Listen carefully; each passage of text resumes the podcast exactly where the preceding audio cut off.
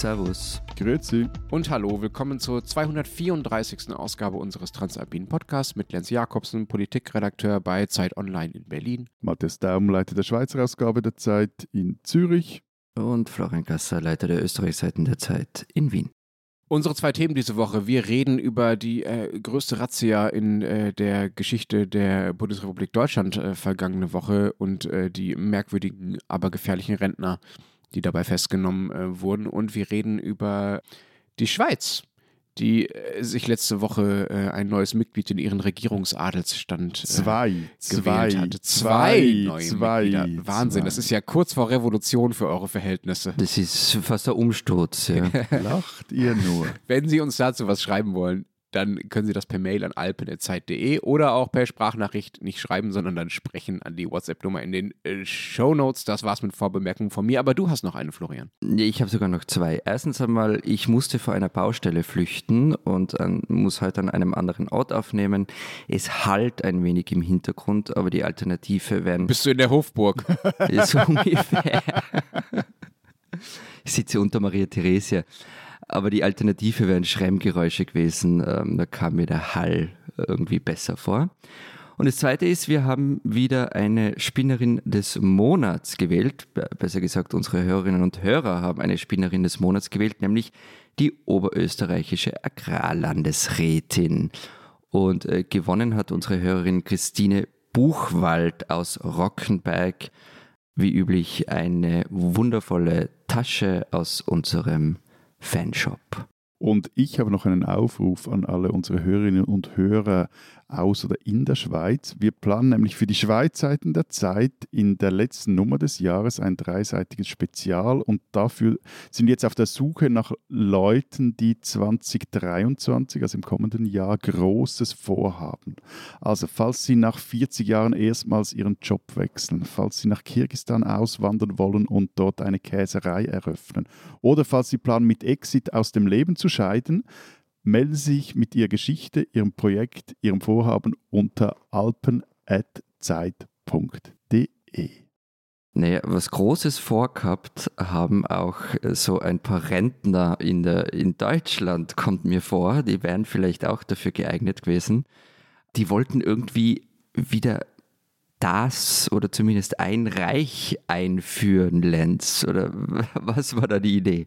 Ja, so sieht's aus. Wobei genauer gesagt wollten sie das nicht einführen, sondern aus ihrer Sicht, aus Sicht der Reichsbürger, hat das Reich ja nie aufgehört zu existieren. ne? Das ist ja die Verschwörungstheorie. Also vor einer Aber Woche. warum braucht es dann einen Umsturz, wenn es eh nur existiert? Naja, weil quasi diese, dieser komische, dieser komische BRD-Staat darüber so tut, als wäre er eigentlich äh, der Legitime und das gehört schleunigst geändert aus Sicht äh, dieser Menschen.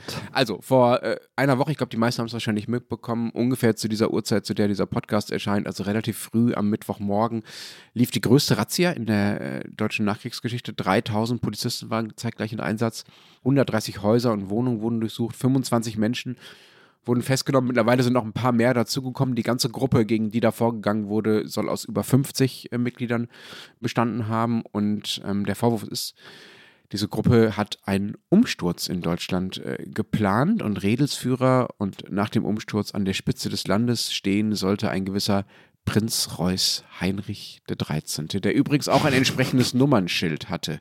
Also äh, PR für Prinz Reuß und dann die 13 als Nummer dahinter, damit auch ganz klar ist, äh, wer da drin sitzt. Irgendwo treffen sich ehemalige oder Adlige und äh, Rapper, habe ich das Gefühl. Das klingt so nach einem Rapper, der so seine Initialen auf dem Nummernschild hat. Im Bedürfnis nach Selbstdarstellung, ja, absolut. Ja. Aber sag mal, ist jetzt das eigentlich alles nur Klamauk bei euch oder wie ernst muss, muss man die Sache nehmen? Ja, klingt ein bisschen so, ne? Wir haben jetzt auch äh, so halb belustigt angefangen, darüber zu reden, über diese äh, skurrilen Rentner und äh, die skurrilen Prinzen. Ich verstehe, warum das so wirken kann. Auch ich muss immer mal wieder darüber schmunzeln, äh, was da passiert. Die Details scheinen ja wie aus einer schlechten Komödie. Der Prinz sagt beispielsweise so völlig irre Dinge wie äh, Germany wurde 1990 als Lizenznehmer bei der UN angemeldet. Germany. Ja, ja. Er hat auch bei so äh, einem Historienumzug beispielsweise immer wieder mitgemacht, wo Szenen aus dem Dreißigjährigen Krieg nachgestellt werden und dann reitet er als Oberster Reuß äh, als Prinz dann quasi an der Spitze vorne weg. Dieser Heinrich Prinz Reuß galt in seiner Familie als historisch und politisch unbedarft, so hat das mal eines seiner Familienmitglieder genannt. Und das alles klingt jetzt bisher wahnsinnig harmlos, ne? Und ähm, diese, diese Putschpläne selber, die klingen auch völlig skurril, wenn man sich das genauer anschaut. Die Gruppe glaubte beispielsweise, dass die Bundeswehrsoldaten quasi von alleine zu ihnen überlaufen würden, wenn die Soldaten erstmal erfahren würden, dass es diese Putschgruppe gibt und dass da ein Prinz gekommen ist, um sie zu retten, um es mal so platt zu sagen. Und die Bevölkerung selbst würde gewissermaßen sich auch dem neuen äh, Prinzen äh, unterwerfen und vor Freude hinterher marschieren, wenn erstmal, tada, diese Gruppe dafür sorgt, dass ein paar Tage lang in Deutschland der Strom ausfällt. Hä? Also irgendwie, was haben die für ein Bild von Deutschen und Deutschland und also, Ja, also kein, gutes. Kein gutes, nein. Also die Deutschen Hm. sind, glaube ich, in deren Sicht eher so eine Art Untertanenmasse, Schafe gewissermaßen, die nur auf die richtige Führung warten. So viel Obrigkeitsgläubigkeit würde ich ja nicht mal dem Hobby Habsburger Gasser und seinen Landsleuten unterstellen. Also, naja, wir haben ja den Adel abgeschafft. Insofern. Ich bin mir nicht sicher, ob äh, die Adelabschaffung das ist, was euch davor rettet, Reichsbürger zu haben. Ihr habt ja auch ein paar, glaube ich. Das Ganze ist natürlich überhaupt gar kein Klamauk letztlich. Ne? Denn neben dem Prinz waren auch noch ein paar andere Leute daran beteiligt, unter anderem ein ehemaliger Bundeswehroffizier und ähm, einer der Redelsführer, ähm, also dieser Bundeswehroffizier war einer der Redelsführer und dazu noch eine Frau, die noch bis vergangenem, vergangenes Jahr, bis Ende 2021, für die AfD im Bundestag saß und da übrigens sogar mal als Vizepräsidentin des Deutschen Bundestages vorgeschlagen wurde von der AfD und zum Glück nicht gewählt wurde. Die war doch auch Richterin, nicht? Irgendwo. Genau, die war bis jetzt Richterin. Hm. Mittlerweile wurde äh, übrigens auch noch bekannt, dass noch kurz zu Ende, dass bei dieser Razzia auch noch 90 Waffen gefunden wurden. Ne? Also das ist nicht so, dass da, dass da nur ein paar Rentner äh, sich äh, bei einem guten Glas Wein ein paar spinnerte Pläne überlegt haben. Ich habe gestern über diese Geschichte noch mit äh, Urs Willmann, einem Schweizer Kollegen, wobei inzwischen ist er auch eingebürgert in Deutschland, ist Doppelbürger, der bei der Zeit in Hamburg in der Redaktion arbeitet, über diese Geschichte gesprochen. Und eben zuerst haben wir auch so etwas gefrotzelt und irgendwann mal sagte er dann den Satz, ja, aber das Problem ist bei denen halt, Käpseln können's. Was? Käpseln können sie, also schießen können sie. Und das macht dann quasi aus dem äh, Klamaukigen äh, halt auch äh, todernst. Es soll Schießtrainings gegeben haben, tatsächlich. Also man muss das auch nicht insofern hochschreiben, dass da hunderte Elitesoldaten der Bundeswehr versucht haben, äh, die Regierung zu stürzen. So war es auch nicht. Auch dieser ehemalige Bundeswehroffizier war auch schon ein bisschen älteren Jahrgangs, sag ich mal. Ähm, aber es gibt durchaus eine Nähe zur tatsächlichen nicht nur Gewaltbereitschaft, sondern Vorbereitung von der Anwendung von Gewalt. Es wurden auch verschiedene Stichtage übrigens erwogen. Da wird es dann wieder ein bisschen skurril. Einer der Tage, an dem angeblich dann der Umsturz erfolgen sollte, aber irgendwie auch quasi durch die äußeren Umstände bedingt erfolgen sollte, war der Tod der Queen. Also wenn die Queen stirbt, dann ist das irgendwie offenbar in Deutschland aus deren Sicht ein Anlass gewesen, dass da irgendeine Art von Umsturz äh, zustande kommt. Und ja, man muss aufpassen, dass man jetzt nun auch nicht so tut, als habe der Putsch quasi äh, kurz bevor gestanden, als habe die Razzia da tatsächlich einen Machtwechsel verhindert und als wäre sonst dieser, dieser Prinz in seinen Lodenklamotten und den schönen Einstecktüchlein quasi äh, morgen schon neuer Chef von Deutschland. Wenn ich mir ausdenke, dass ich die Macht in Deutschland übernehmen will und dafür irgendwelche irre Pläne schmiede, indem ich, keine Ahnung, Zuckerwatte aufs Land werfen will oder mich an die Spitze der Echsenmenschen setze oder was auch immer, dann ist das ja erstmal auch nur eine Spinnerei. Aber auch völlig unrealistische Umsturzpläne können ja in dem Moment gefährlich werden, in dem Leute versuchen, sie umzusetzen, weil allein durch die Umsetzung ja massiver Schaden angerichtet wird. Also die RAF zum Beispiel hat ja auch nicht den Kapitalismus tatsächlich abgeschafft oder die Parteiendemokratie äh, abgelöst durch eine Räterepublik, aber hat trotzdem viele Menschen getötet und war massiv gefährlich in Deutschland. Ähnlich der NSU. Der NSU hat es auch nicht geschafft, äh, Deutschland quasi wieder rein biodeutsch zu machen, was ja äh, sein Ziel war. Trotzdem sind wegen ihm zehn Menschen gestorben am Ende. Also auch Pläne, die nicht erfolgreich umgesetzt werden und von Anfang an völliger Quatsch sind, können sehr, sehr gefährlich werden. Aber was, was ich mich bei dieser ganzen Sache ja so gefragt habe, woher kommt eigentlich dieser so tief sitzende Hass auf den Staat? Ja, das ist eine äh, gute Frage. Ich glaube, diese ganzen Reichsbürgervorstellung wirkt von außen ja viel merkwürdiger als, sagen wir mal, so klassischer Ausländerhass oder meinetwegen auch so linke Umsturzfantasien. Das ist ein klassisches Verschwörungstheorie-Phänomen. Das ist dieses Kaninchenbauphänomen, dass wenn man einmal auf die Idee kommt, und dafür empfänglich ist, dass Deutschland vielleicht nie ein eigenständiger Staat geworden ist, sondern eigentlich immer noch ein Reich ist und nie eine Demokratie geworden ist und da best angeblich bestimmte formale Akte fehlen, um die BRD überhaupt gegründet zu haben, dann findet man sehr schnell, das hat dann auch viel beispielsweise mit Algorithmen äh, bei Internetplattformen zu tun, da findet man sehr schnell immer weitere sagen wir mal, Bestandteile dieses Gedankengebäudes, die einen immer tiefer darin hinabsteigen lassen. Und irgendwann ist das alles Ganze so schlüssig, dass man das Gefühl hat, es sei die einzig wahre Weltsicht. Und man muss aber dafür natürlich eine gewisse Ablehnung und eine gewisse mindestens Skepsis gegenüber den herrschenden Zuständen in Deutschland mitbringen, überhaupt auf, um überhaupt auf die Idee zu kommen, das so grundlegend ablehnen zu wollen und da so grundlegend an was anderes äh, glauben zu wollen. Also ich, der Hass wächst dann wahrscheinlich durch die Verschwörungstheorie, aber die grundlegende Ablehnung war wahrscheinlich größer. Oder war wahrscheinlich vorher schon da. Aber äh, hängt es vielleicht auch damit zusammen? Also, die erste Frage wäre, wieso sind es eigentlich ältere Herren, die da oft dahinter stehen? Und ist diese, was, was Matthias gemeint hat, dieser Hass auf den Staat, kommt der vielleicht auch davon, dass vor allem ideologisch ältere Herren dahinter stehen?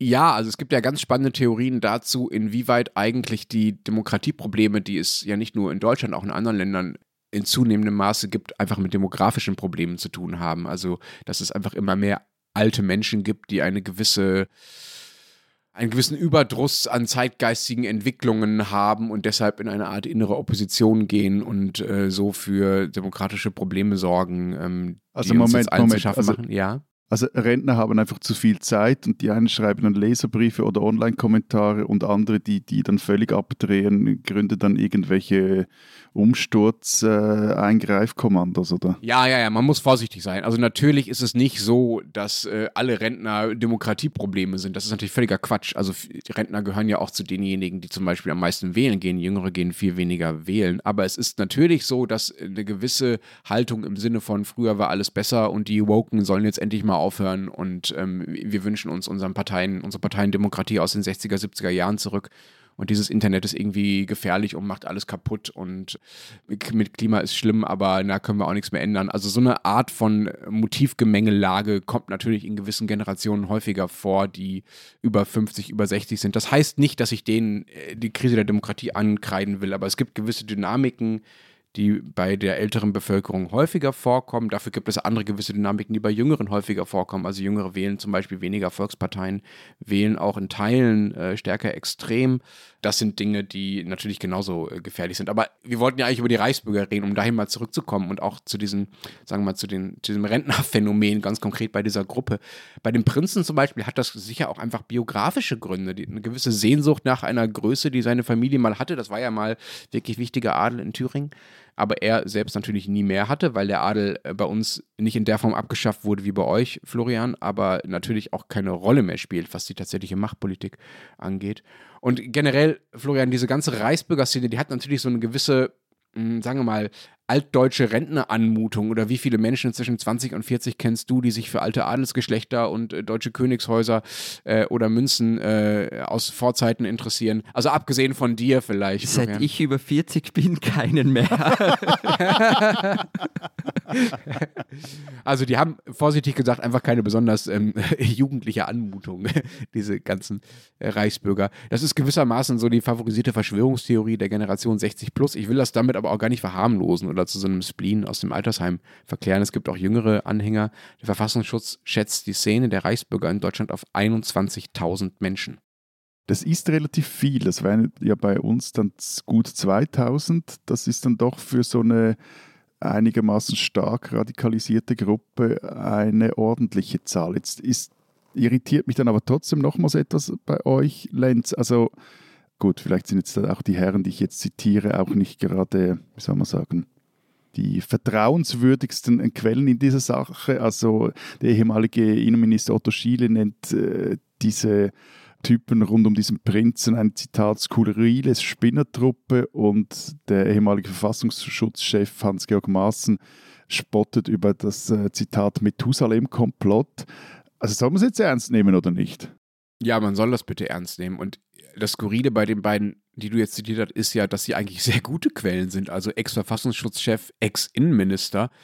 die sollten ja eigentlich wissen, wovon sie reden, ähm, dass sie äh, das trotzdem so verniedlichen. Ähm, sagt natürlich was über die beiden aus, sagt aber auch ein bisschen was darüber aus, wer hier in Deutschland als, sagen wir mal, als radikal, als gefährlich akzeptiert wird und wer immer noch so ein bisschen im positiven Sinne belächelt wird, von wegen sei ja alles nicht so gefährlich. In der Berliner Zeitung hat ein Kollege sogar von einem, ich zitiere, amüsanten PR-Coup der Behörden geschrieben. Ich glaube, dass diese ganzen Äußerungen vor allem zeigen, dass viele nicht sehen können oder auch nicht sehen wollen, dass Staatsfeinde eben nicht Springerstiefel und Sturmhauben tragen müssen, sondern auch oft Breitkord und Sakko äh, tragen oder wie gesagt. Wildlederslipper, äh, äh, das habe ich bei euch gesehen. Das war Wildlederslipper. Ja, Wildlederslipper, schöne Einstecktüchlein. So Deutschland verwechselt und das ist ja wirklich kein neues Phänomen, sondern das war auch schon zu Zeiten der Weimarer Republik ein Problem verwechselt eigentlich schon immer bürgerliche Anmutungen mit Harmlosigkeit. Ja? Also wer ein Stecktüchlein trägt und schöne graue Haare hat und in einer netten Eigentumswohnung in einem edlen Viertel in Frankfurt wohnt,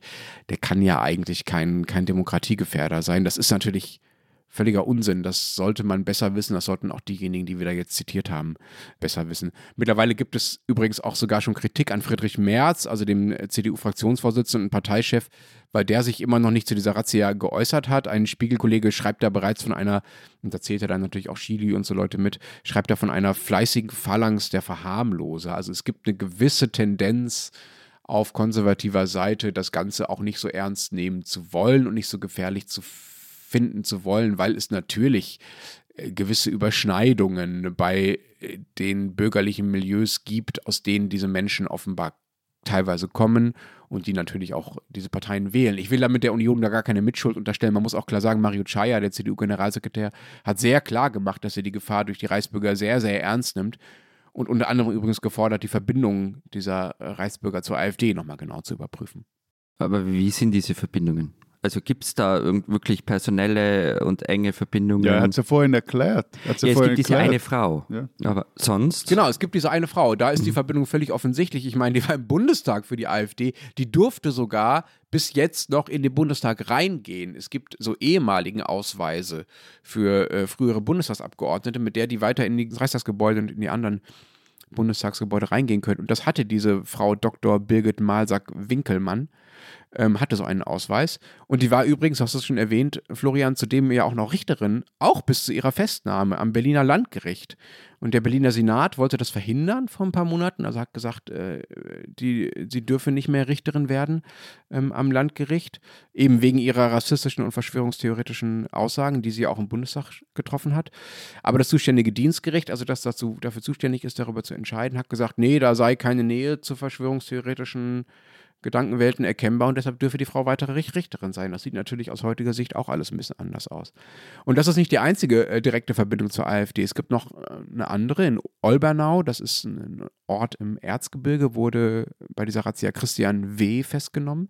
Inhaber eines Landschaftspflegeunternehmens und eben auch ehemaliger Stadtrat in Olbernau für die AfD. Er soll Teil des Führungsstabs des militärischen Arms dieser Gruppe gewesen sein, also auch keine ganz kleine Nummer in dieser Gruppe. Diese äh, Frau Dr. Malsack-Winkemann übrigens, die sollte Justizministerin werden unter dem neuen Prinzen nach dem Umsturz. Aber ähm, die AfD will mit solchen Festnahmen natürlich äh, nichts zu tun haben und hält das alles für Einzelfälle und will da keine strukturelle Nähe erkennen. Aber es ist auch klar, dass sie natürlich die Partei ist, die mit den Wutreden über, die, über den Zustand der Demokratie in Deutschland und über das verkommene System und so weiter natürlich am ehesten äh, und vergleichsweise nahe in ihrer Weltsicht äh, zu den Reichsbürgern ist, äh, zu, dem, zu der Gedankenwelt, die jetzt hinter der Gruppe steckt, die, die da gerade festgenommen wurde. Also ich würde nicht sagen, die AfD ist da organisatorisch mit verquickt, dafür gibt es keine Hinweise, aber natürlich gibt es eine, sagen wir mal, ideologische Nähe, die größer ist als bei allen anderen Parteien. In Olbernau wurde übrigens auch noch jemand anders festgenommen, der ehemaliger CDU-Stadtrat war. Also das ist wirklich auch keine exklusive AfD-Geschichte. Jetzt wurde ja gerade aus diesen Kreisen, die das Ganze eher etwas verharmlosen, wir würden sagen vernüteln wollen, das Argument vorgebracht, dass, äh, also eben von wegen PRQ, dass die Medien da schon so viel im Voraus gewusst hätten äh, dass, äh, und aus dem wird dann abgeleitet, dass das halt eine große Inszenierung ist, bla bla bla. bla. Mhm. Trotzdem die, die Frage, wie, wieso wussten auch unsere Kollegen der Zeit und Zeit Online bereits vor der Razzia so viel über diesen Polizeieinsatz? Ja, das ist eine gute Frage, die aber auch ganz leicht zu beantworten ist. Ich war auch erstmal irritiert, als ich äh, am Mittwochvormittag dann bei uns und auch bei den Kollegen des Spiegels beispielsweise schon so sehr viele Texte gelesen habe. Porträts beispielsweise von diesem Prinzen oder von dieser ähm, AfD-Frau, wo offensichtlich war, dass die schon vorher recherchiert waren und nicht in den zwei, drei Stunden seit Beginn der Razzia entstanden sein konnten. In der Praxis ist das aber recht simpel. Also unser Kollege Holger Stark, ähm, aber auch andere, die an diesen Recherchen beteiligt waren für andere Medien, haben das auch jetzt mittlerweile mehrmals und sehr nachvollziehbar, wie ich finde, erklärt. Das Ding ist einfach, wenn 3000 Beamte bei einer Razzia beteiligt sind, dann heißt das, es sind sehr, sehr viele Menschen dabei und man kann auch nicht erst ein paar Stunden vorher anfangen, das vorzubereiten, sondern so eine riesige Razzia braucht eine lange Vorbereitungszeit. Da sind viele Behörden, viele Dienststellen, viele Menschen dran beteiligt. Das heißt, viele Möglichkeiten für Journalisten, die gute Kontakte in diese Sicherheitsszene haben, in diese Behörden haben, an diese Informationen zu kommen und vorher von dieser Razzia zu wissen. So, dann gehen diese Journalisten mit diesen Informationen zu den Behörden und bitten gewissermaßen um offizielle Bestätigung oder sagen, liebe Leute, wir wissen davon. Und dann sagen die Behörden, okay, es gibt diese Razzia, aber bitte schreibt nicht darüber, bevor die Razzia tatsächlich stattfindet. Setzen also eine, eine, eine Sperrfrist gewissermaßen, weswegen dann diese ganzen Texte erst erscheinen, wenn die Razzia tatsächlich läuft, damit wir als Journalisten nicht den Ermittlungserfolg gefährden. Das äh, kann ja auch kein journalistisches Ziel sein. So, das ist die relativ simple äh, Geschichte dahinter. Ich kann die Verwunderung äh, nachvollziehen, aber das war journalistisch alles sauber und ich wüsste auch nicht, wie das anders oder besser laufen sollte oder müsste. Gefährlich wird es natürlich dann, wenn man ähm, fürchten muss, dass die Beschuldigten selbst äh, davon erfahren. Auch dafür gab es in Einzelfällen Hinweise, dass das der Fall gewesen sein könnte. Das ist natürlich absolut nicht wünschenswert. Und was auch, sagen wir mal, jetzt in der Reaktion auf diese Razzia aus meiner Sicht ein bisschen weniger sauber war und ein bisschen übers Ziel hinausgeschossen ist, ist diese Diskussion über die Beweislastumkehr. Welche Diskussion über Beweislastumkehr? Entschuldigung.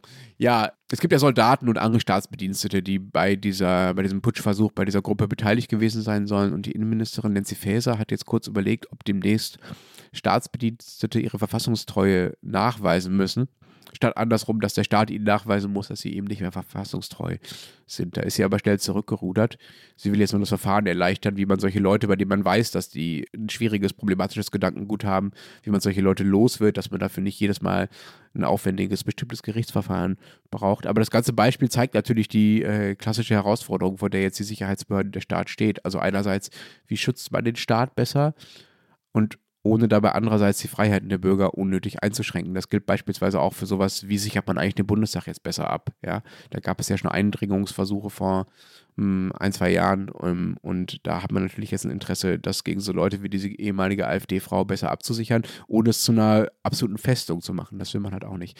Aber ich rede hier und rede hier und rede hier und ihr verschweigt mir, dass diese Razzia natürlich ähm, kein rein exklusiv deutsches Ding war, sondern auch äh, schöne, kleine, nette Verbindungen zu euch hatte.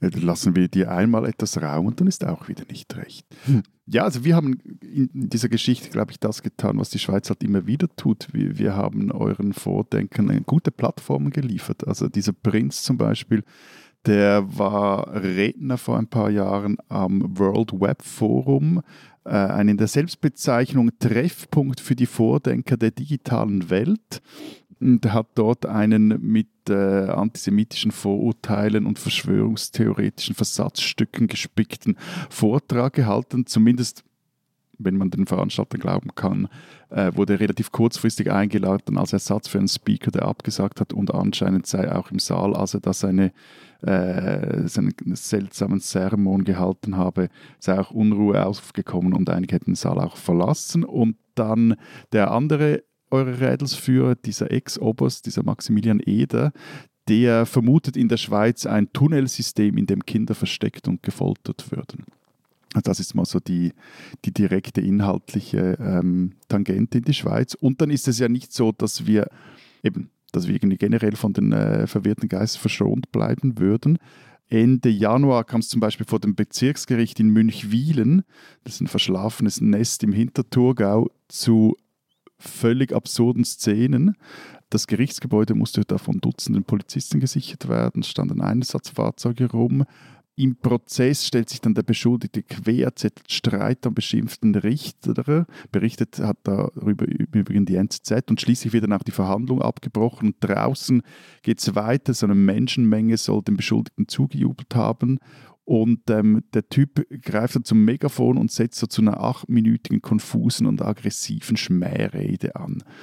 In dem ganzen Prozess ging es ums Corona-Maske tragen, aber der Beschuldigte und äh, auch seine Anhänger bekennen sich zu einem sogenannten Global Court of the Common Law. Das ist eine Art Fantasiegerichtshof und gleichzeitig auch eine sektenartige Gruppierung und wurde von einem Deutschen, von einem Karl-Peter Hoffmann gegründet. Oder da gab es hier auch auch während der Corona-Zeit den Fall von Christian Freis, ein Gründer der Fegi-Kette Tibitz. Der forderte den Vizearmeechef auf, den Gesamtbundesrat festzunehmen und äh, soll Bundesrätin Simonetta Sommaruga einen Brief geschrieben haben, das stand damals in der Republik, sie werde, Zitat, sich vor Gott und dem Internationalen Volkstribunal mit Leben und Privatvermögen verantworten müssen. Was hat es eigentlich mit diesen Vegetariern auf sich? Also ich bin ja großer Fan von vegetarischer Küche, aber ich meine, es gab ja auch diesen Berliner Veggie-Koch Attila, oder? Also irgendwie... Ja, Attila Hildmann, äh, auch äh, ein bisschen abgedriftet. Ähm, aber ähm, Florian, bist du dir sicher, dass ausgerechnet du als Österreicher anfangen willst, über, sagen wir mal, gewisse braungesinnte Menschen mit ähm, Vegetarier-Hintergrund äh, sprechen zu wollen. Lustig. Lustig, ja. Du hast angefangen. ja, eh, ja. Du hast angefangen.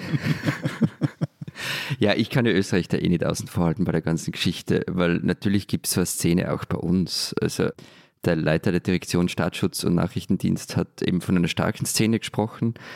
Und diesen Mai hat man 3856 Personen namentlich der Szene zuordnen können. Die Zahl ist übrigens ziemlich gestiegen in den vergangenen Jahren. 2017 waren es nur 1500. Also es sind überproportional mehr als in Deutschland. Ist fast doppelt so viel. Ne? Bei uns waren es mhm. 21.000, hatte ich gesagt. Das heißt, bei euch wären es dann 2100, ja. sind es aber 3800. Ja. Genau. Also es gibt auch in der Szene immer wieder Razzien und es werden da auch, also nicht kiloweise, sondern tonnenweise Munition und Waffen einkassiert. Das Problem allerdings ist, dass man über die Gefährlichkeit von, von dieser Szene und den Leuten wenig weiß. Also zumindest öffentlich wenig weiß. Es gab mal eine parlamentarische Anfrage dazu aber die Antwort von Innenminister Gerd Kahner war irgendwie recht unbefriedigend. Man weiß nicht, wie viele von diesen Typen rechtsextrem sind oder sich bewaffnet haben. Das steht da alles nicht drinnen. Und Sabine Schatz, das Abgeordnete der SPÖ, hat gesagt, Zitat, es steigt ja nicht nur die Personenzahl, wir beobachten auch eine zunehmende Bewaffnung. Der Innenminister muss die Bevölkerung über die Gefahren dieser staatsfeindlichen Verbindungen detailliert informieren und das ist halt tatsächlich bis jetzt nicht in einer befriedigenden Art und Weise passiert. Aber Florian, darf ich dir noch eine doofe Frage stellen, völlig unvorbereitet? Bitte. Was für eine Art von Reich wollen die denn eigentlich, eure Reichsbürger? Ja, das ist so ein bisschen die Frage. Gell? Also äh, das ähm, ist mir auch nicht so ganz klar, muss ich gestehen. Also es gibt sicher solche, die dieses ähm, ein großdeutsches Reich wollen. Es gibt einfach welche, die die Republik Österreich ablehnen. Ich muss gestehen, ich bin da in der Ideologie von denen nicht so ganz firm. Was halt weniger funktioniert, ist es bei euch, dieses, ähm, die Besatzungsmächte würden uns doch immer kontrollieren, weil wir haben das einfach seit 1955 geklärt und damit gingen die auch. Also dieser Dreh, der ja bei euch sehr stark ist, der funktioniert einfach bei uns nicht. Hm, hm. Aber das ist ja auch nicht alles. Also es ist ja nicht so nur so, dass es eine Parallelszene quasi bei euch gibt, sondern es gibt ja auch offenbar direkte Bezüge zwischen den deutschen und den österreichischen Reichsbürgern. Es gab ja sogar eine Festnahme bei euch im Rahmen dieser Razzia, ja. äh, die in Deutschland so groß war. Ja, in Kitzbühel. Wer war das? In Kitzbühel. Da ist ein Koch verhaftet worden, ähm, der wohl das Catering von dem neuen Reich übernehmen hätte sollen. Moment, das Catering von einem Reich, wie groß ist denn dieses Reich? es ist ein, ein Büroraum, in dem dann so Wraps gebracht werden. Gut, oder? also der Koch von Putin, der führt heute auch eine der, der größten Söldnertruppen der Welt. Von dem her als Cater kannst in diesem Sinn zu was bringen. Aber der, der Typ hatte doch einen nicht ganz unbekannten Schwiegersohn, hat einen nicht ganz unbekannten Schwiegersohn, ja, der österreichische Koch. Äh, diese wollte auch in der Berichterstattung, finde ich ziemlich doof. Es war es mittlerweile eh jeder, ja, David Alaba, den Fußballspieler, aber es gilt halt erstens keine Sippenhaft und zweitens hat David Alaba einfach nichts damit zu tun und von nichts gewusst. Also, also du hast mir aber gestern mit großem Amüsement, was war das, Ö24, von einem Artikel auf Ö24 berichtet, in dem gefragt wurde, was wusste David Alaba? Genau. Die Antwort war, glaube ich, nichts. Ja, im Artikel stand da nichts. Das war aber ein kurzer Artikel, ja. Wobei, apropos Sport, ich hätte noch einen zweifachen Schweizer Meister im Curling anzubieten. Der ist auch Verpackungsunternehmen, Kartonverpackung macht der und schon länger seltsam drauf. Daniel Model heißt der, der gründete 2006 seine Mikrostadt Avalon, auch im Thurgau und wurde im äh, Januar von einem österreichischen Gericht wegen Unterstützung des staatsfeindlichen International Common Law Court of Justice Vienna, auch so ein ein irgendwie Fantasiegerichtshof verurteilt, hat das Urteil jetzt allerdings angefochten. Übrigens, und der Hoffmann, von dem du erzählt hast, der ist vom Salzburger Landesgericht verurteilt worden, weil er und eben seine Anhänger dieses GCCL, Staatsanwälte, Richter und Politiker entführen wollten und natürlich auch vor Fantasiegericht stellen was ja eine Spezialität bei euch zu sein scheint, also nicht nur diese komischen äh, Fantasiegerichtshofe, die in Deutschland äh, meiner Wahrnehmung nicht so eine große Rolle spielen in der Szene, sondern auch, ähm, dass es bei euch, Matthias, in der Schweiz extra Reichsbürgerschulen gibt oder geben sollte zumindest. Das hat es zumindest als Info äh, zu mir geschafft. Was ist denn da dran? Gibt es das? Gibt es die noch? Gibt es die überhaupt? Ja, und, und da kommt Ihnen und diesen Gruppierungen die, die relativ liberale Schweizer Bildungspolitik zu Pass, wonach Privatschulen ideologisch nicht neutral sein müssen. Also diesen Sommer deckte die WOTS auf, dass zum Beispiel der Kanton St. Gallen eine Privatschule bewilligt hat, die nach Methoden der, dieser Anastasia-Sekte unterrichten will. Das ist eine rechtsesoterische Sekte und die auch Verbindungen ins Reichsbürgermilieu pflegt. Eines der Versprechen, die diese Schule macht, finde ich aber besonders interessant. Es soll, die sollen nämlich zustande bringen, dass man den Mathematikstoff aus elf Gymnasialjahren über die Berührung von bioenergetischen Feldern innerhalb zehn Tagen erlernen könne. Aber das ist zumindest mal ein, gut, äh, äh ein richtig sinnvolles Versprechen einer Sekte. Ja, ich finde vor allem, äh, vor allem den, den, den ganzen Reichskram irgendwie, wer hat da was von, ja. aber das finde ich eben.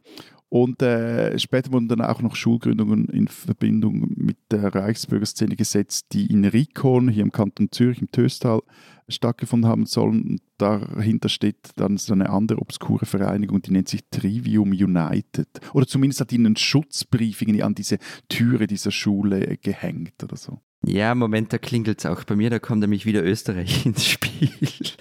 Das Logo von diesen Trivium United, das ist auch an der Tür eines Lokals in Ternitz ähm, gehängt, ähm, des Lokals Sieger Sieger, wo so Neonazi-Größen wie dieser der verurteilte österreichische Neonazi Gottfried Küstl oder der Chef der rechtsextremen identitären Bewegung ab und an verkehrt sind.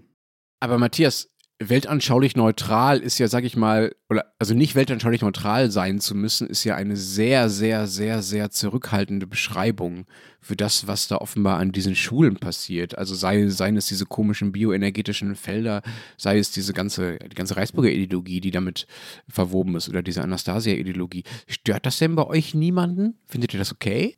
Also kommt jetzt immer darauf an, wer ist ihr? Also wenn äh, die hat da die Bildungsdirektorin des Kantons Zürich dann gefragt, Silvia Steiner, und die ließ ausrichten, Zitat, wir sorgen mit Kontrollen dafür, dass die gesetzlich vorgesehenen Mechanismen greifen. Also das heißt, dass sich diese Schulen auch an die, die offiziellen Lehrpläne halten, dass sie dieses Zeug auch unterrichten, dass die Kinder dort was lernen.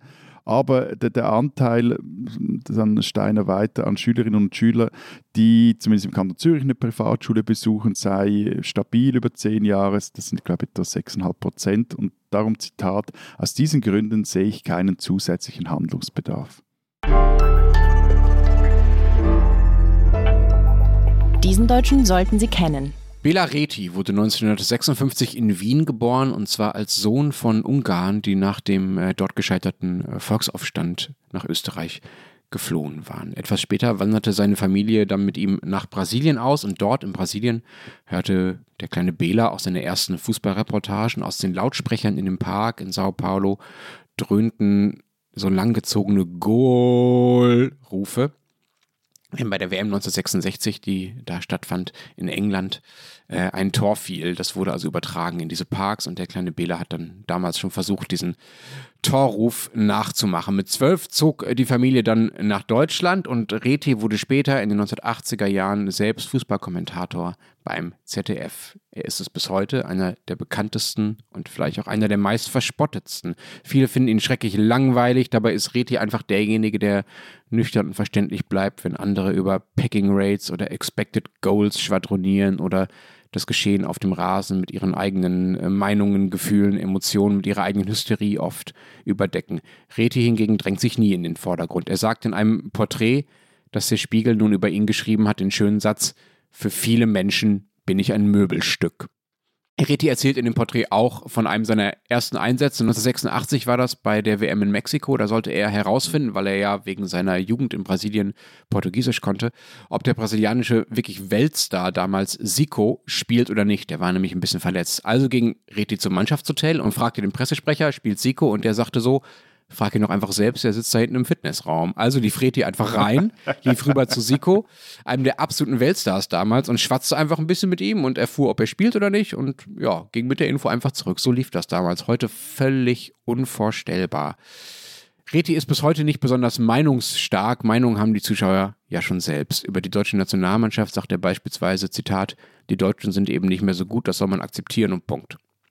Und über die Stimmung im Land sagt der Sportreporter, Zitat, Deutschland geht mir im Moment ein bisschen auf den Keks. Ich habe das Gefühl, es ist die gleiche Hysterie, egal ob der Briefträger zwei Tage nicht kommt oder ein Atomkraftwerk hochgeht. An diesem Mittwoch wird der völlig unhysterische Belareti 66 Jahre alt und er wird an seinem Geburtstag sein letztes Fußballspiel im Fernsehen kommentieren, nämlich das WM-Halbfinale Frankreich gegen Marokko. Als ihn der Spiegelreporter fragt, worauf er besonders stolz ist, sagt Belareti, dass ich es in Deutschland geschafft habe in einem Beruf, in dem es auf die deutsche Sprache ankommt. Belareti, ein deutscher Fußballkommentator, den man kennen sollte. Äh, Moment, liebe, liebe beide, ähm, ist es jetzt so eine Abmachung zwischen euch hinter meinem Rücken, dass ihr in jede Folge irgendwie Fußball reinschmuggelt? Wart ab, wart ab.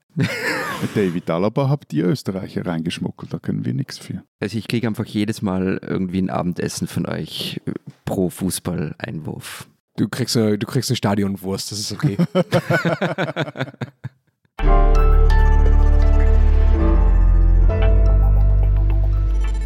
Unser zweites Thema, Matthias. Ihr hattet vergangene Woche äh, so etwas, das sah aus der Ferne ein bisschen aus wie so eine äh, Krönungszeremonie oder eine Papstwahl oder sowas. Ihr habt nämlich nach einem eher, so wirkt es auf mich, althergebrachten Ritual und mit althergebrachten Pomp und auch mit öffentlicher Aufmerksamkeit, äh, die eher an ja, die Aufmerksamkeit für gewisse Vorgänge in gewissen Adelsgeschlechtern äh, reserviert zu sein scheint, ähm, eure nächsten zwei Bundesräte gewählt, also zwei Politiker.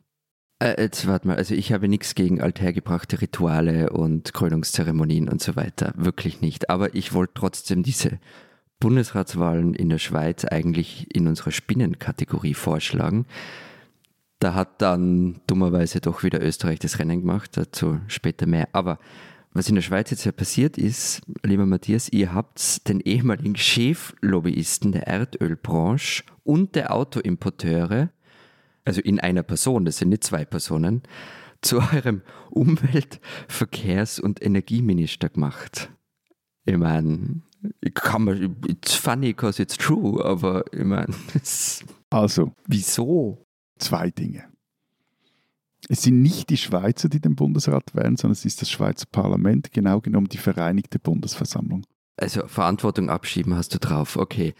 Vielleicht nur ganz kurz Bundesrat für alle Nicht-Schweizerinnen. Der Bundesrat ist nämlich nicht wie bei uns eine etwas bedeutungslose Kammer des Parlaments, sondern die Schweizer Regierung, einfach nochmal als Fußnote. War, war es das, das jetzt so ein reichsdeutsches Uns, so Deutschland und Österreich? In Österreich ist der Bundesrat noch etwas unbedeutender als in Deutschland, aber grundsätzlich ja.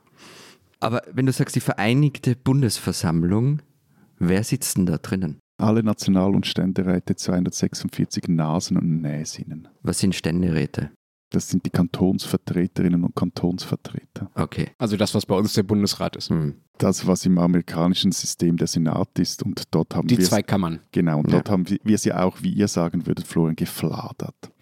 Aber ich wollte noch einen zweiten Punkt machen. Ja, genau. Was ist der zweite Punkt? Du hast recht. Womit? Na, dass man das als Spinner bezeichnen könnte, dass man den ehemaligen Cheflobbyisten der Erdölbranche und der Autoimporteure zum neuen Umwelt-, Verkehrs- und Energieminister macht. Aber so sind wir halt. Warum sagst du dann könnte? Ne? Vielleicht ist es doch einfach, also sag es einfach. Es ist Spinnert.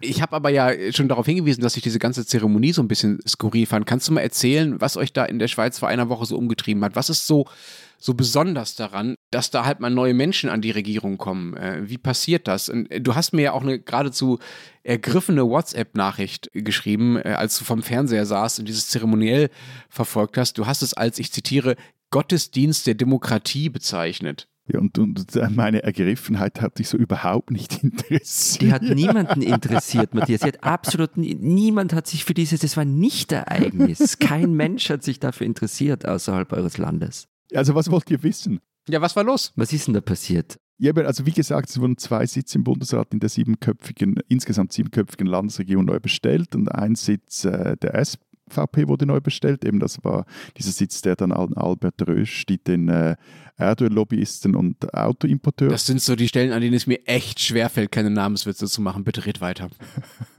und, und, ein Sitz der SP wurde neu bestellt. Diese beiden Parteien sind je mit zwei Bundesrätinnen und Bundesräten in der Regierung vertreten. Aber dann, dann vielleicht kannst du mich noch ein bisschen dafür interessieren. Erzähl doch einmal ganz kurz einfach die technischen Rahmenbedingungen. Wie oft wird der neue Bundesrat gewählt und wie lange sind die im Amt? Ja, also immer wenn ein Mitglied des Bundesrats zurücktritt, dann wird neu gewählt. Oder und jeweils aber in den Sessionen, die dafür zugeordnet ähm, werden, oder also wenn das Parlament tagt, oder alle vier Jahre nach den nationalen Wahlen, das nennt man dann Gesamterneuerungswahlen. Da werden aber die bisherigen Amtsträger mit ganz wenigen Ausnahmen, unter anderem Christoph Blocher, nicht abgewählt. Also die werden da eigentlich bestätigt so. Aber ab und zu tritt mhm. dann auch wieder da jemand zurück und dann äh, gibt es eine Ersatzwahl. Super, dass ihr da davor gewählt habt. Genau, allein, dass die Regierung einfach immer weiter im Amt bleibt, egal wie die Wahlen ausgehen, ist natürlich völlig skurril. Ne, so ganz egal nicht, aber da kommen wir vielleicht nachher noch. Na, jetzt warte mal. Also, weil ich warte schon die ganze Zeit, dann fragt endlich mal. Ja, äh, du hast vergangene Woche die ein bisschen drüber lustig gemacht, wie viele Ministerinnen und Minister in Österreich in den vergangenen 20 Jahren regiert haben. Genannt, verschleißt wurden. Es waren 116. Und im, im gleichen Zeitraum waren es in der Schweiz nur 22 verschiedene Bundesrätinnen und Bundesräte. Und du hast dann so en passant gemeint, ja, deshalb sei das äh, politische System der Schweiz so stabil. Aber ganz ehrlich, das ist nicht Stabilität, das ist doch Stillstand. Auch dazu zwei Dinge. Es sind jetzt 24 Bundesrätinnen und Bundesräte äh, seit dem Jahr 2000 und wenn du die Gesamtzahl der Bundesrätinnen und Bundesräte nimmst, seit der Bundesstaatgründung von 1848 kommst du auf etwa gleich viel, wie ihr in Österreich in 20, 22 Jahren verschlissen habt. Ja, und darauf bist du stolz. Oder das ist gut, oder das ist, Das sind einfach die Zahlen, es ist einfach so. Ja. Aber die niedrige Fluktuationsrate im Bundesrat ist meines Erachtens gar nicht so sehr das Problem, weil ich, ich glaube, es gibt doch Probleme in dieser äh, Regierungsform und es sind eher, das, aber das Problem ist eher oder sind die im Parlament entscheidenden Auswahlkriterien. Also jetzt bei dieser Wahl zum Beispiel, da wurde im Vorfeld kaum über die Qualifikation der Kandidatinnen und Kandidaten gesprochen. Also bei, bei Albert Rösti zum Beispiel eben, da, dass der ein Erdöllobbyist war und äh, Chef der Autoimporteure, das hat eigentlich etwas die Grünen bewegt und vor allem aber die Klimajugend, aber sonst kaum jemand, da wurde vor allem hochgehängt, ja, der Rösi, der sei ein gmögiger Kerl und mit dem könne man gut und der sei ein was? Ein gmögiger, ein, ein, ein umgänglicher äh, Typ und äh, mit dem können man gut zusammenarbeiten. So. Also der, der, und er hatte auch einen, einen Konkurrenten noch, aber eigentlich war von Anfang an klar, wenn der aufgestellt wird von der Partei und dann von der, von der Fraktion, dann wird der gewählt. Weil man muss wissen, also die Parteien und die Fraktionen stellen zwar Kandidaten auf, aber man könnte da jeden Mann, jede Frau wählen. Also äh, du kannst auch irgendeine Regierungsrätin auf irgendeinem anderen Kanton wählen, die gar nicht im Parlament sitzt. Oder jede Bürgerin, jeden Bürger könnte man wählen. So. Aber, ja. aber das sind doch letztlich vorpolitische Maßstäbe, die dann da angelegt werden. Mit dem kann man irgendwie gut. Vor, prä, also, also vor oder politisch. Vorpolitisch, also oder unpolitische Maßstäbe. Ja. Ne? Also normalerweise, also ja, ja, klar. ich will nicht sagen normalerweise, aber in meiner deutschen Vorstellung müssen sich Regierungsmitglieder dadurch auszeichnen, dass sie erstens sagen wir, handwerklich das können, was ihnen dazu gemutet wird und dass sie zweitens äh, politisch für etwas stehen, was äh, eine Mehrheit, äh, ja je nachdem wer wählt, der Bevölkerung oder des Parlaments äh, für richtig und für wichtig hält. So und wenn es einfach darum geht, ja, der ist halt irgendwie nett und mit dem kann man irgendwie ganz gut. Das stützt doch eigentlich meine meine meinen Eindruck, dass es da eigentlich um so ja um so ein vorpolitisches, unpolitisches Verfahren geht, wo halt Leute erwählt werden, die dann irgendwas zu repräsentieren haben und da oben drauf sitzen, aber eigentlich nicht um, um Auseinandersetzung darüber, was für Politik tatsächlich gemacht wird. Lass man den, den Punkt noch weg, wie, wie, sehr das die Regierung den Wählerwillen repräsentieren soll. Das ist wie noch nochmal eine andere Frage. Bleiben wir noch bei diesem, eben diesen präpolitischen Kriterien, weil das Ganze ging jetzt in diesem Fall noch weiter. Also da wurde zum Beispiel dann, als es um den S-Besitz ging, die Frage, die das Land, zumindest das mediale Land, während Wochen rumgetrieben hat oder umgetrieben hat, war nicht so sehr, wie links ist jetzt jemand, wie, wie rechts ist jemand, wie kompetent ist die Kandidatin, für was steht sie, was hat sie erreicht, politisch etc., sondern einer der wichtigsten Faktoren war, oder Fragen war, könnte eine Kandidatin, die kleine Kinder hat, Bundesrätin sein oder nicht? Der Witz war dann dabei, dass die einzige Kandidatin der SPD, die kleine Kinder hatte, dann gar nicht auf dieses sogenannte Ticket der Fraktion kam, also dann am Schluss de facto gar nicht zur Auswahl stand. Oder auch dort war die Frage, wie gemöglich ist jemand? Also eine, eine der Kandidatinnen, Eva Herzog aus Basel-Stadt, die, die gilt zu Recht oder zu Unrecht, äh, in der Öffentlichkeit eher als kratzbürstig und äh, sehr durchsetzungsstark, je nachdem, wie man das äh, auslegen will. Und da wurde dann darüber gesprochen, ob man so jemanden will in diesem Gremium oder nicht, oder, oder auch unter den Parlamentariern. Also das sind die Kriterien. Aber interessant, dass ihr, du sagst uns ja immer, dass ihr so viel über Sachpolitik redet wegen den Abstimmungen. Und dann, wenn es mal um Personen geht, dann ist die Sachpolitik offenbar völlig beiseite geschoben und es wird eben nur mehr über diese seltsamen Dinge diskutiert, äh, die du gerade erwähnt hast. Ich widerspreche dir ja wirklich extrem gerne und mhm. auch in jeder möglichen Situation. Aber ja, ne, du hast völlig recht. Aber nochmal kurz zurück zu den Wahlen ähm, und das, was, was Lenz am Anfang jetzt so erstaunt hat. Also bei uns und auch in Deutschland braucht die Regierung eine Mehrheit im Nationalrat. Wer die nicht hat, der kann gestürzt werden. Und das ist ja schon passiert, wenn ihr euch an die Tage nach Ibiza erinnert. Aber bei euch ist es doch einfach völlig egal, wie ihr bei Wahlen abstimmt. An Zusammensetzung der Regierung ändert es nichts. Das ist doppelter Quatsch. Zuerst zum zweiten Quatsch, der dich betrifft. Also ihr Österreicher wählt auch nicht direkt eure Regierung und wer Bundeskanzler wird, das entscheidet immer noch der Herr van der Bellen und nicht das Wahlvolk. Das stimmt. Also der Bundespräsident könnte sogar mich mit der Regierungsbildung beauftragen nach einer Wahl. Das fände ich eine gute Idee. Nein, er sollte das nicht tun. Das ist ganz eine schlechte Idee. Er würde es auch nicht tun. Und zwar, weil ich eben eine Mehrheit im Nationalrat dann brauche äh, für, für meine Regierung. Sonst wird es einfach nichts. Und die Mehrheitsverhältnisse, die ändern sich halt mal mehr, mal weniger, aber sie ändern sich nach jeder Wahl. Und eben, nochmal, bei euch ist es doch egal. Ja, das ist dann der zweite Quatsch. Also es ist nicht Schnuppe, es ist nicht egal, aber die Wahlergebnisse wirken sich erst nach sehr langer Zeit auf die Zusammensetzung des Bundesrats aus. Da hast du völlig recht und gleichzeitig ist es halt nicht, also es ist so, dass die Schweiz nicht von diesem klassischen Regierungsoppositionssystem regiert wird und. Ja, ja, na, jetzt Moment, jetzt red nicht um den heißen Brei rum. Was Wieso? heißt nach langer Zeit? Ich meine, es wird eine Wahl abgehalten, man zählt die Stimmzettel aus, das funktioniert in normalen Ländern auch ganz gut. Hallo Berlin. Und die Mehrheitsverhältnisse haben sich dann geändert. Also das ist einfachste Arithmetik. Müsst ihr da dann erst nur drüber nachdenken? Oder? Also erstens mal, wir denken sehr viel nach. Kommt zwar häufig nichts Gescheites dabei raus, aber ist wurscht. Nein, also ein Beispiel. 1999 wurde die SVP zur wählerstärksten Partei, Erdrutsch, Sieg. So. Den zweiten Sitz im Bundesrat erhielt sie dann aber erst 2004. Ja, aber da waren doch nur mal Wahlen dazwischen dann. Ja, genau. Ja, aber das hat, Moment, ich gewinne eine Wahl, Erdrutsch-Siegwahl, bin stärkste Kraft. Das stimmt nicht, 2003 erhielt sie den Sitz, Entschuldigung, okay. ab 2004, also das war dann ja. ab 1. Januar. Also, ich mache einen Erdrutsch-Sieg, Genau. Es ändert sich nichts an der Zusammensetzung der Regierung. Genau. Und dann gibt es noch Dann wird vier Jahre darüber diskutiert. Ja. Dann gibt es nochmal eine Wahl. Und dann erbarmt man sich meinen und sagt, na, weil ihr stimmenstärkste Partei seid, kriegt ihr jetzt mehr Sitze in der Regierung. Jetzt, also wieso, jetzt, jetzt habt ihr gezeigt, dass ihr es wirklich könnt jetzt, äh, wobei da war enormer Druck danach seitens, es wurde dann ja auch Bloch ja, Recht. Das, das, also. Ja, aber nochmals, also grundsätzlich funktioniert die, die Schweiz auf nationaler Ebene, auch auf kantonaler Ebene, nicht nach dem klassischen Prinzip von Regierung und Opposition.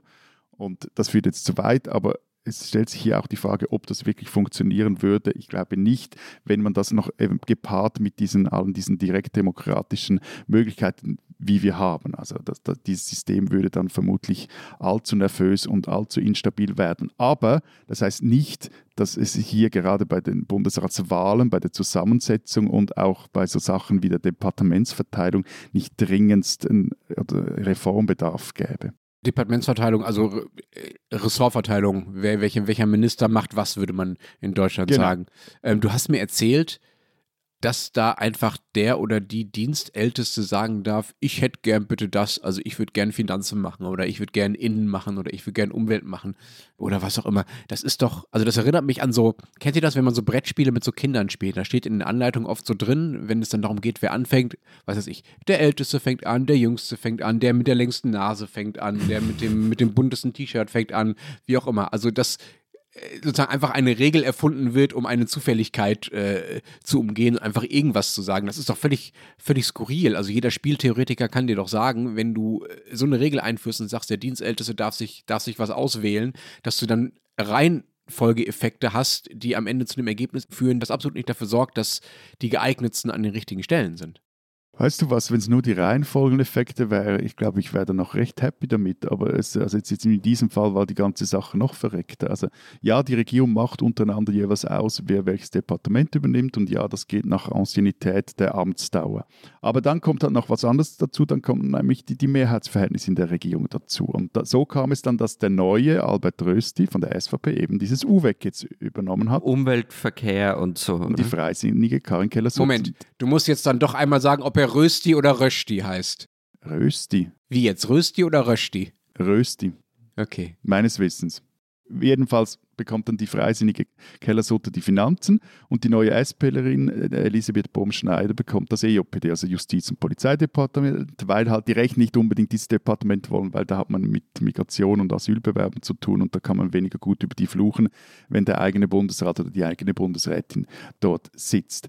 Aber eben, wenn es das nur jetzt irgendwie spieltheoretisches Problem wäre, ist das eine, das andere ist aber dieses Mehrheitsverhältnisproblem und dann kommt noch die, die, die Feigheit gewisser Magistratinnen dazu, zum Beispiel jetzt in diesem Fall von Viola Amherd, die wirklich gedrängt wurde, das UWEC zu übernehmen, aber jetzt doch lieber im VBS sitzt, weil sie dort vermutlich. In was sitzt? Also UWEC ist das Umweltverkehrs? Ja, im, im Verteidigungsdepartement sitzen okay. bleibt.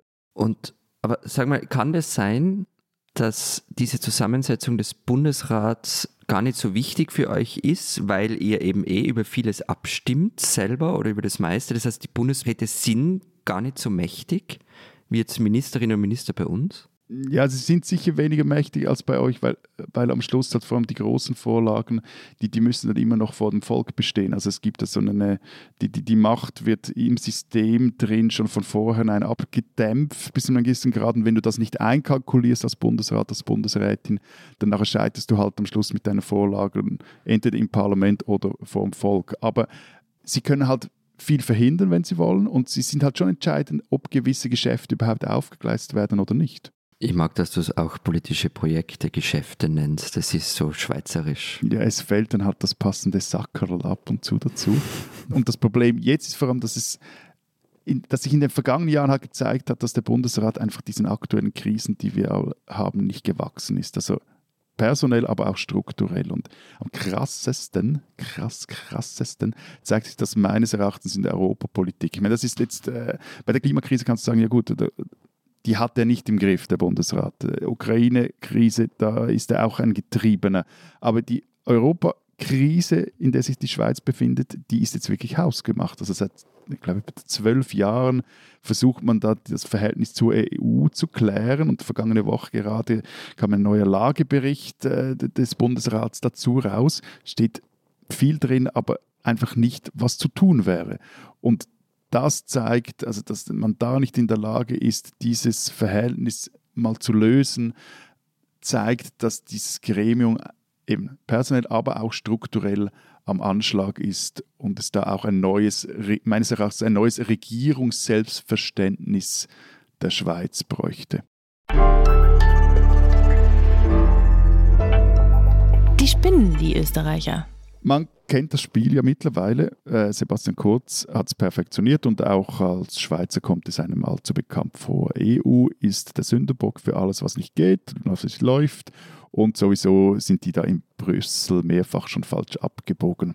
Und wenn es dann daheim mal wieder ungemütlich wird, dann wirft man irgendwelche Nebelpetarden, am liebsten irgendwas, das mit Asyl zu tun hat, sorgt für möglichst viel Verwirrung und weiter geht's. Vergangene Woche war es wieder mal so weit. Eigentlich sollten Rumänien und Bulgarien dem Schengen-Raum beitreten. Es sollten auch bei diesen Ländern, EU-Mitgliedsländern, die Grenzkontrollen entfallen. Aber die Niederlande und auch an voran Österreich verhinderte das. Wieso? Einfach so, ohne Grund. Also es wurden natürlich dann schon Gründe vorgetragen. Aha, was für eine Überraschung, die hohe Zahl von Asylanträgen in Österreich. Jetzt könnte man sagen, ist halt die ÖVP, die das seit vielen Jahren so macht, darf man nicht allzu überrascht sein. Aber erstens regiert die ÖVP übrigens früher mal eine überzeugte Europapartei zusammen mit den Grünen. Und zweitens, vermutlich hätte eine SPÖ-Kanzlerin an dieser auch nichts viel anders gemacht. Die Chefin der Genossen Pamela Rendi-Wagner sagte nämlich, der Zeitpunkt für eine Erweiterung des Schengen-Raums sei, Zitat, angesichts der irregulären Migration falsch. Ihr Vorgänger Christian Kern twitterte dann zu der ganzen Sache, Zitat, die türkische populistische Verblödung hat die österreichische Politik weiter in Geiselhaft. Das Schengen-Veto ist ein Schuss ins eigene Knie aus billigsten Motiven. Mehr Engagement bei der Kritik der ÖVP-Haltung wäre kein Fehler, sonst macht man sich zum Komplizen. Ein Schelm, wer jetzt daran denkt, dass bald in einem österreichischen Bundesland Wahlen sind, oder Vielleicht hat ja auch der Profilchefredakteur Christian Reiner recht, als er im rumänischen Radio sagte, Zitat, ich fürchte, Rumänien und Bulgarien sind Opfer dieser österreichischen Politik, die nicht auf sachlichen Argumenten beruht. Liebe Österreicherinnen und Österreichern, nicht nur jene aus der ÖVP, ihr spinnt und das zünftig.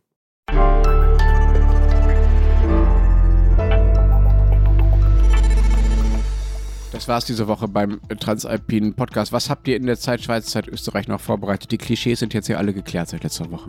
Unser Kollege Urs Willmann aus Hamburg hat ein Porträt des Barivox geschrieben, ein Alpenporträt, das auch in Österreich erscheint. Und das Barivox ist ein lawinenverschütteten Suchgerät und erinnert sich in diesem Text auch an äh, eine Lektüre aus seiner Kindheit.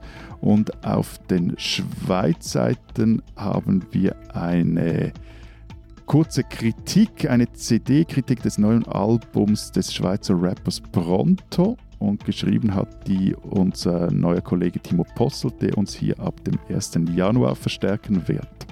Und in Österreich hat sich Christina Pausackel angeschaut, äh, woher es kommt, dass die Zahl der Opfer von K.O.-Tropfen so hoch geht. Die Stadt Wien hat ja eine Kampagne gestartet, gegen äh, K.O.-Tropfen und wie man sich als Opfer wehren kann. Und ich habe dann noch mit dem Erziehungswissenschaftler Karl-Heinz Gruber gesprochen, der sich seit 50 Jahren mit Bildungspolitik und Schulen beschäftigt und habe ihn gefragt, was läuft eigentlich gut im österreichischen Schulsystem, was läuft eigentlich schlecht und er hat unter anderem mit einem Lied von Voodoo Jürgens geantwortet.